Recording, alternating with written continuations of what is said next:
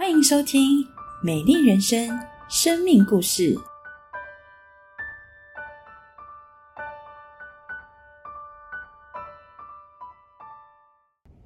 牧长弟兄姐妹，喜乐平安，我是冠尧。刚刚我吹奏的诗歌叫做《沙漠中的赞美》，就好像我生命的经历，要在这里见证上帝在我生命中奇妙的恩典。我生长在单纯的小家庭中，爸妈都是老师。家中虽然没有特别的信仰，但爷爷奶奶那一辈皆是虔诚的传统信仰。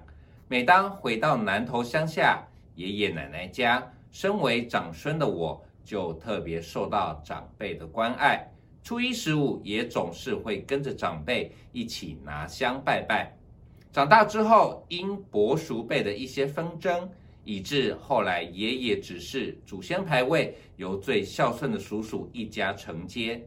现在回头看，当时的我根本不认识上帝。但他在我不认识他的时候，就保守了信主后的我，避开了长孙一定会面临到拿香拜拜的冲突。从小功课不算好的我，最常拿到的评语是乐观进取。上了国中，想要参加乐队，但当时参加乐队是有成绩限制的，我的成绩根本沾不上边。但很奇妙。班上有一位已经报名的同学临时退社，老师说我可以用他的名额递补进去。虽然我的课业一样没进步，但上帝带领我开始接触小号，一直到今天，透过音乐演奏教学成为我的职业，真的非常感谢主的带领。大学练了六年，当完兵进入职场，忽然有一天。我的小阿姨跟我母亲说，要介绍一位女生给我认识，就是我的妻子心仪。结果这一约就等了半年。记得第一次见面是在阿姨合唱团的音乐会观众席上，而且双方的家长都来了，有点像是家族式的相亲，相当老派。但非常感谢上帝的安排。让我因为妻子的关系开始认识基督信仰，带我进入了合一堂。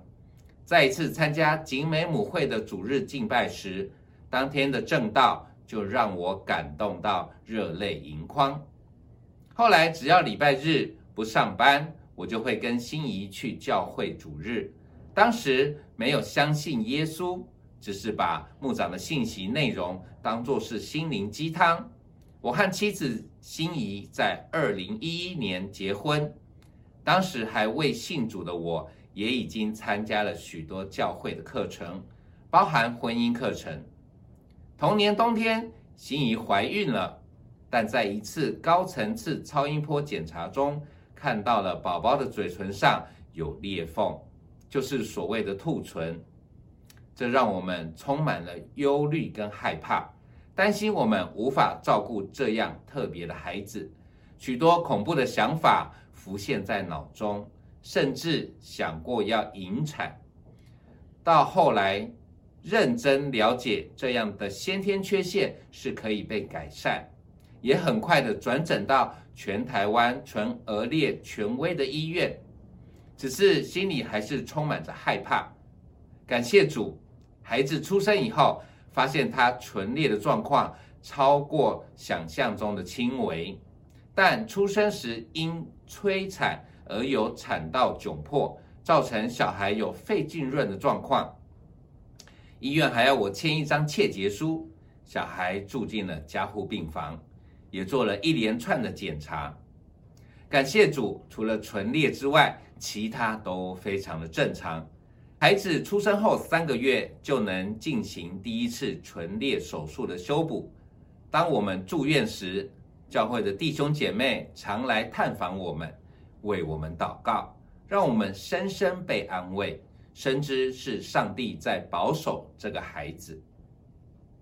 二零一四年，原本在足科上班的我，因为公司转型而面临第一次的失业。当时孩子才刚出生。又要面对工作的转换，彷徨不安的我，尝试创业以及各种不同的工作，但面对未来没有把握。而弟兄姐妹也不断的为我的工作、家庭祷告，带我一步步地走上真正相信耶稣的信仰之路。